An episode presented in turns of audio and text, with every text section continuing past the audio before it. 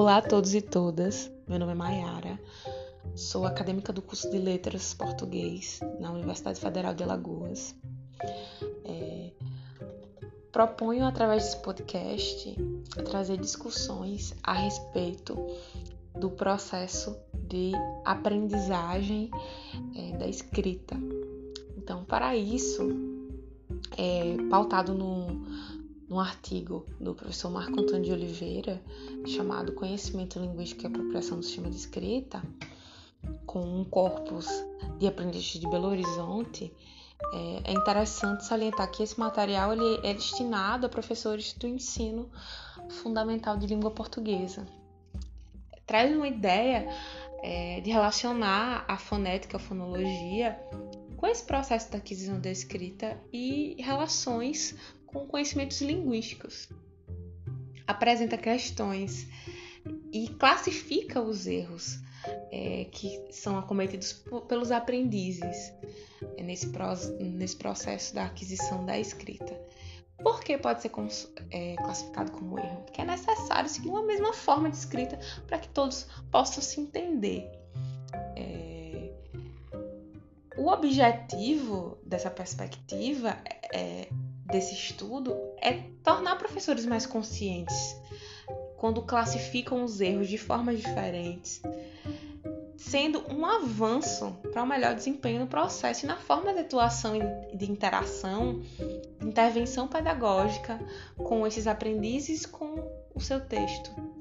Então, o, a pesquisa do professor ela propõe, propõe trazer diversas respostas, estabelecer também questões da apropriação da escrita, é, na compreensão do, do diálogo entre a fonologia e a escrita. Os processos de construção da escrita, eles são pautados na fala, dentro dessa perspectiva, e é importante entender as hipóteses que os alunos vão utilizando nesse processo para uma melhor forma e mais específica maneira de intervir é, nessa construção. Então, as concepções de aprendizagem da escrita, que são destacadas, destacadas nesse estudo, trazem a, a, transferência de um produto, que seria aquela concepção de que eu sei escrever e vou te ensinar, o professor apenas transferindo o conhecimento para o aluno. Temos também um processo de construção que é é baseado em características da própria escrita. Então, muito frequente atualmente nessa metodologia, construtivista. Que se você se você escrever muito, vai escrever bem. É, só se aprende a escrever escrevendo. Então, esse, esse desempenho, essas hipóteses de reelaborações, interação e processo, como o aprendiz sendo o centro da, do seu processo, da sua construção de aprendizagem. Há outro processo também que é destacado, que é o processo de construção do conhecimento intermediado pela oralidade. É, abrindo aspas para o texto do professor, dito de outra forma, o conhecimento sobre a língua falada controla o processo de, aprendizagem da língua escrita. Então, há hipóteses que vão sendo adquiridas nesse processo de aquisição da escrita, que seria é, que a gente aprende através de esquemas mentais inatos, interagimos com o objeto de aprendizado, formulando hipóteses sobre a natureza deste objeto. No caso da escrita, baseamos nossas hipóteses iniciais no nosso conhecimento sobre nossa língua. Então, basicamente, somos inclinados ao aprendizado e faz parte da nossa forma aprender é estabelecido também um diálogo entre é, o sistema da escrita como é, juntar o som e o sentido nessa perspectiva de fala e língua, onde a fala é uma, uma construção mais heterogênea e a língua deve ser uma construção mais homogênea. O intuito é criar estratégias para que as crianças aprendam mais de forma qualitativa, com mais qualidade. Então, para tanto, é, Oliveira chama atenção para a classificação dos erros da escrita. O interesse é separar os problemas entendendo que eles vêm de naturezas diversas, então eles são diferentes. É dividido em três grupos essa classificação dos problemas da escrita. E é criado um, são criadas propostas e parâmetros para a resolução e a intervenção pedagógica que deve ser feita é, por professores do ensino fundamental de língua portuguesa.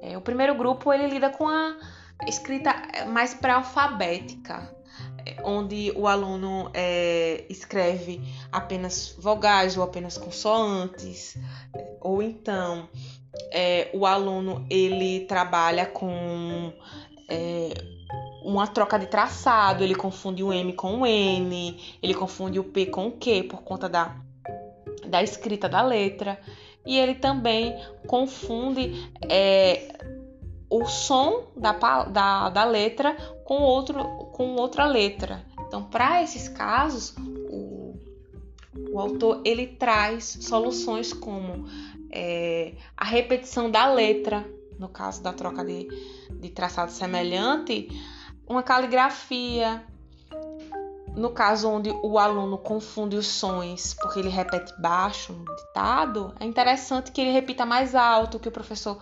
fale com clareza a letra ou ele peça para ser repetida para que consiga compreender melhor na hora da escrita.